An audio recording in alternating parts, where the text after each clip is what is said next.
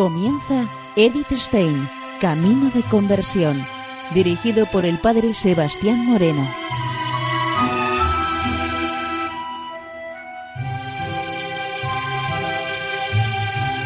Muy buenos días, nos de Dios. Seguimos conociendo a Edith Stein, Camino de Conversión.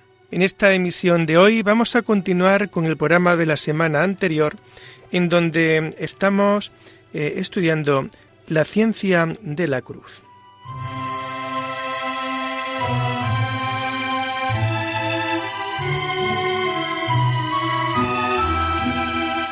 Nos comenta Edith Stein lo siguiente. Todavía tuvo privaciones aún más dolorosas. El 14 de agosto de 1578, el padre Maldonado, prior, entró en su celda con dos frailes. El prisionero estaba tan débil que apenas se podía mover. No le vio y pensó que su carcelero había entrado. El prior le golpeó con el pie y le preguntó por qué no se había levantado en su presencia.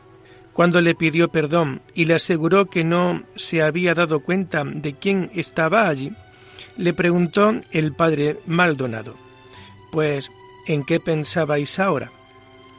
Pensaba en que mañana es el día de Nuestra Señora y gustara mucho decir misa. Cuánto tuvo que sufrir durante los nueve largos meses no pudiendo decir misa ni una sola vez.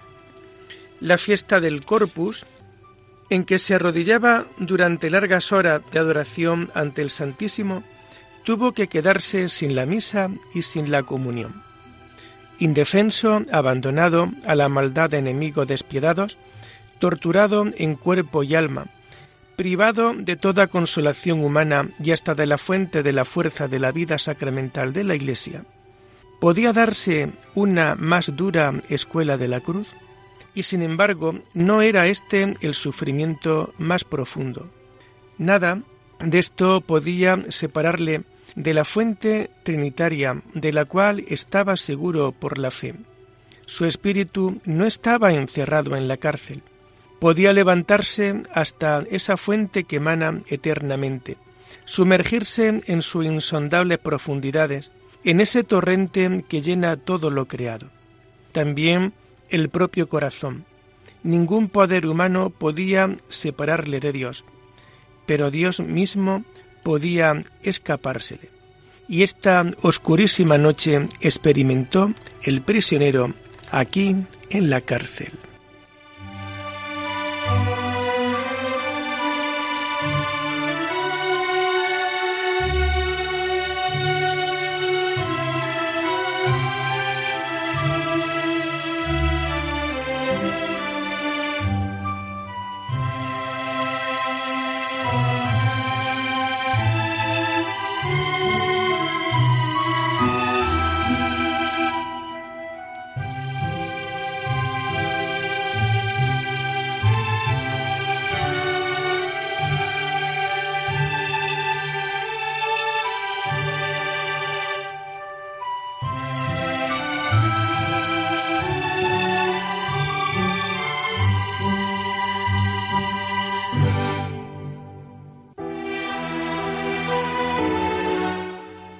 ¿A dónde te escondiste, amado, y me dejaste con gemido?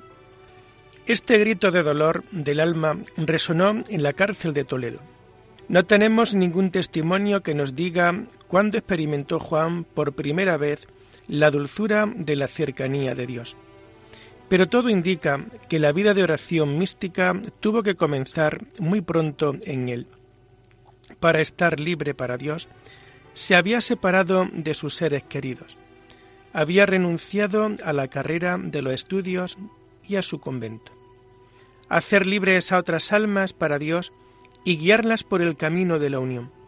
Este fue su oficio en Ávila y a esto mismo dirigió toda su actividad dentro de la orden. Por este ideal de la reforma soportó los sufrimientos de la cárcel. Aceptó con alegría todas las enfermedades y vejaciones por su amado Señor. Y ahora parecía que se había apagado la dulce luz en su corazón. Dios le dejó solo. Este fue el sufrimiento más profundo con el que ningún dolor terreno puede compararse.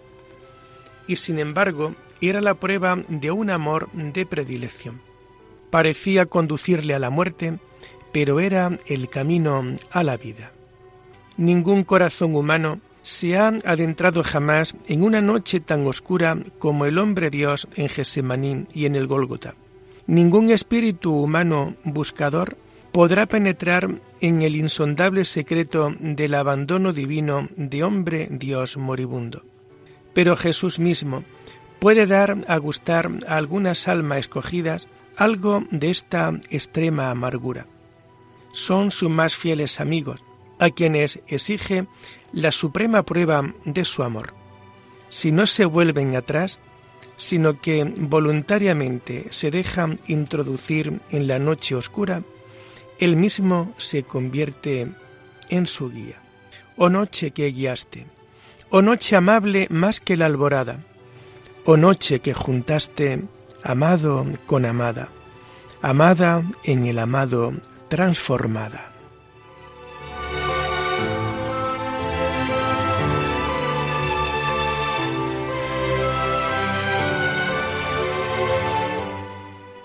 Esta es la gran experiencia de la Cruz de Toledo, abandono extremo, y en este abandono unión con el crucificado. Quizás así se explique que los testimonios del tiempo de su prisión parezcan contradictorios. Cuando se cuenta que raramente o nunca habría encontrado consolación, cuerpo y alma habrían sufrido. Y por otro lado, una sola de las gracias que allí Dios le concedió no podría pagarse con muchos años de cárcel. Más adelante se mostrará detalladamente cómo el alma, precisamente con la experiencia de su propia nada y de su impotencia en la noche oscura, llega al verdadero conocimiento de sí y a la iluminación acerca de la inmensa grandeza y santidad de Dios. Cómo así es purificada, adornada de virtudes y preparada para la unión. Son ciertamente gracias preciosas que nunca se pagan demasiado caras, y por eso mismo podemos comprender que Juan, después de la fuga de la cárcel, hablase a las carmelitas de Toledo de sus verdugos como de sus grandes bienhechores. Pero cuando él aseguraba en esta ocasión que jamás había experimentado una tal abundancia de luz y consuelos sobrenaturales como en la prisión, podemos suponer que llegó más allá de la gracia del sufrimiento. También las estrofas de la noche oscura y del cántico espiritual que nacieron en la cárcel dan testimonio de una unión beatificante cruz y noche son el camino hacia la luz celestial. Este es el mensaje gozoso de la cruz.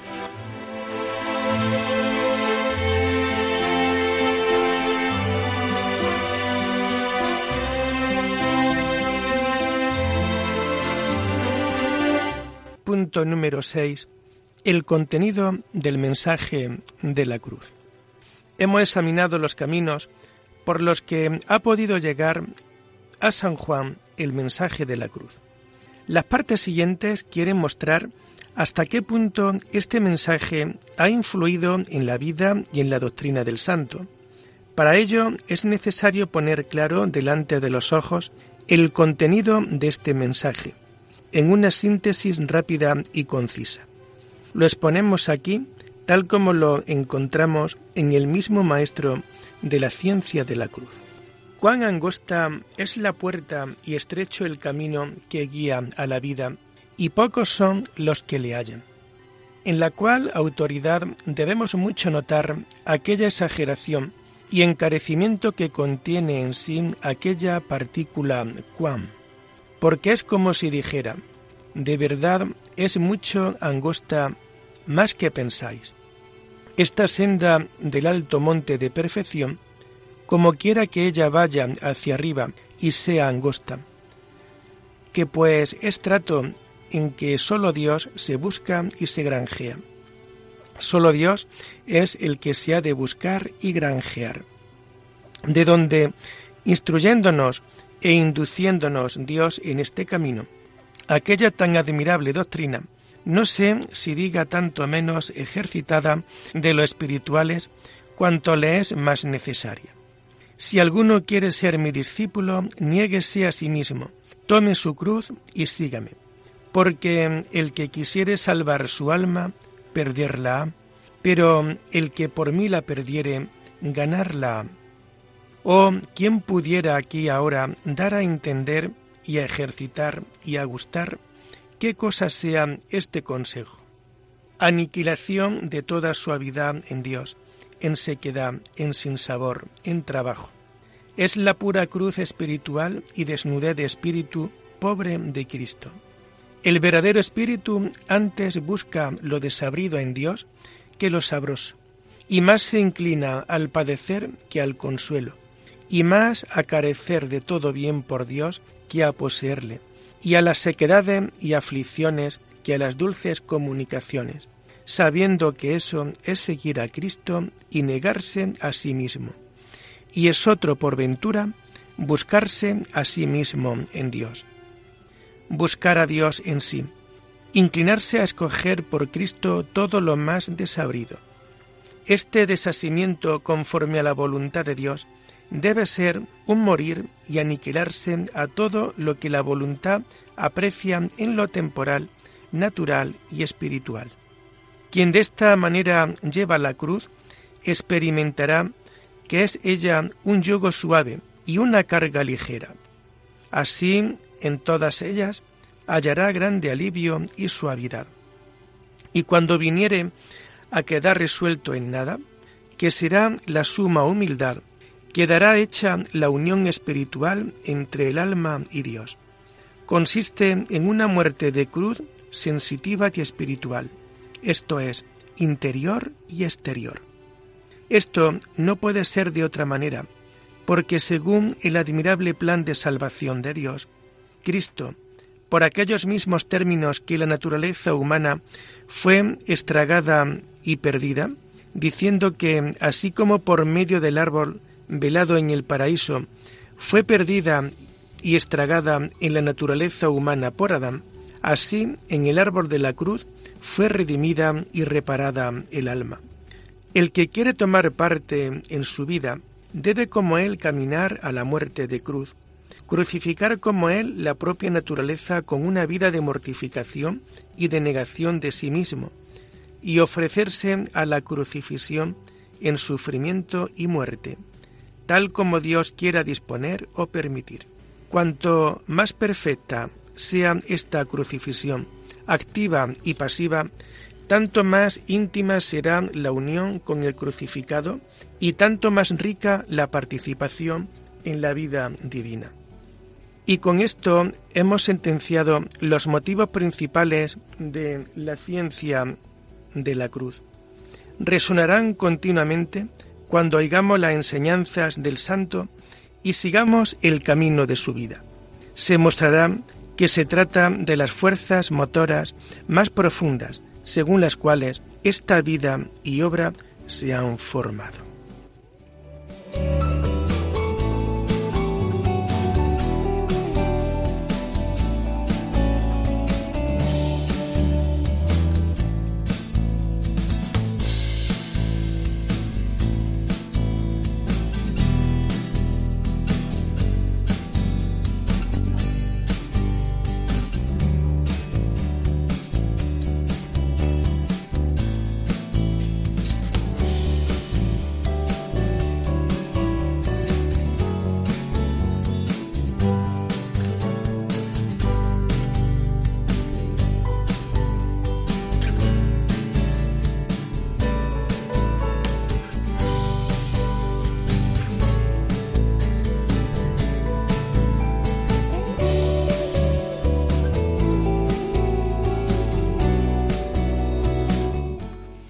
Y comenzamos así la segunda parte de esta obra, Ciencia de la Cruz, titulada Doctrina de la Cruz.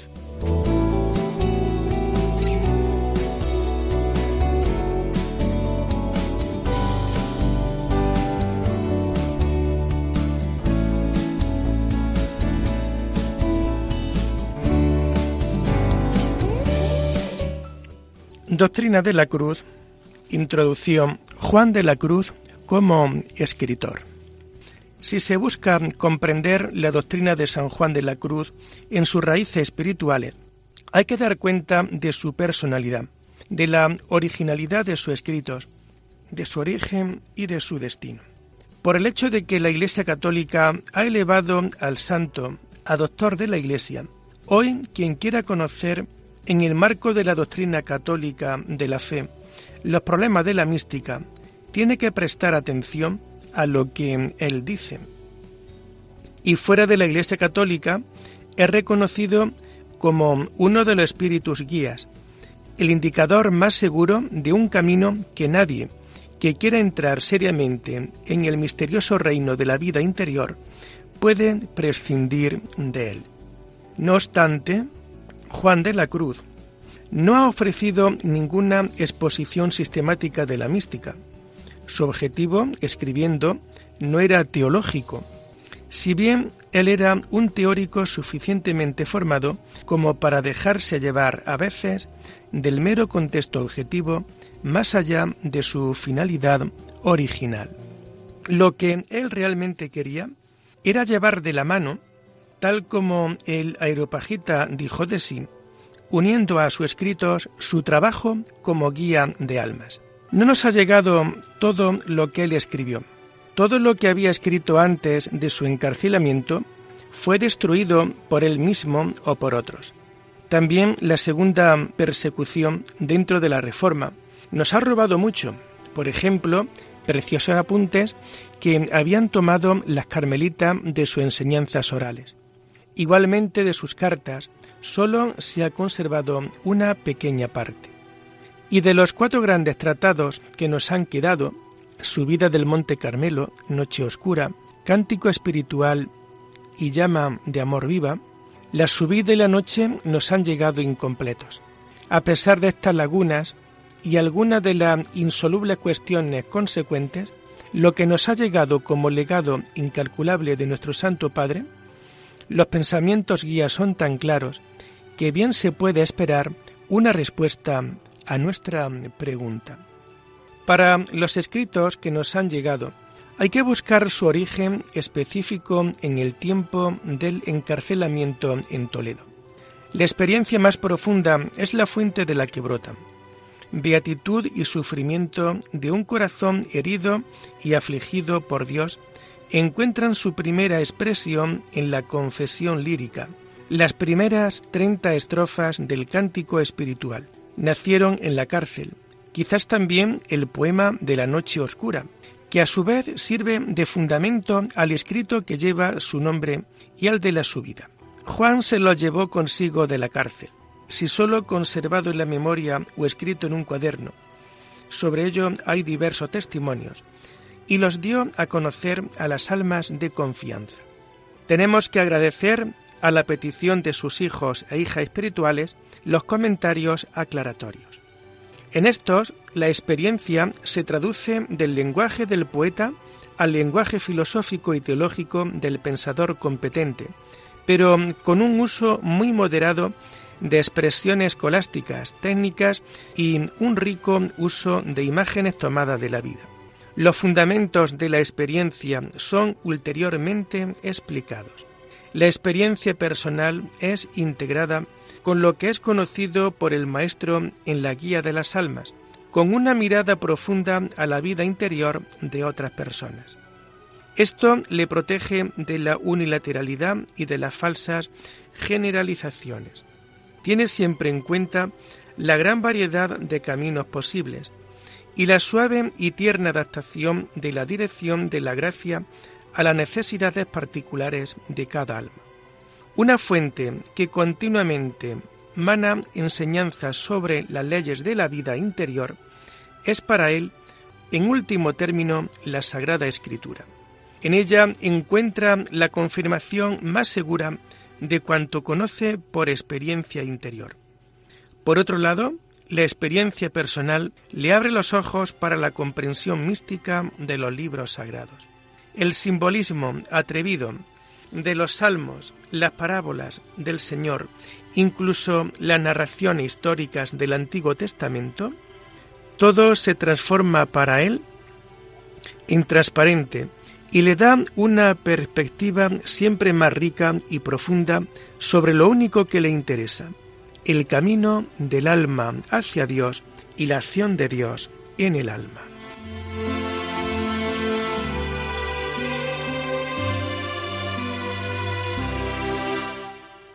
Y lo dejamos aquí por hoy, invitándoles a seguir profundizando en la vida y en el mensaje de Edith Stein.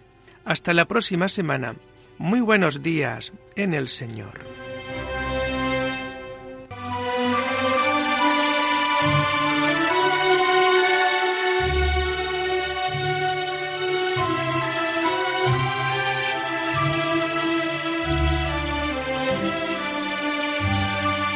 Han escuchado Edith Stein, Camino de Conversión, con el Padre Sebastián Moreno.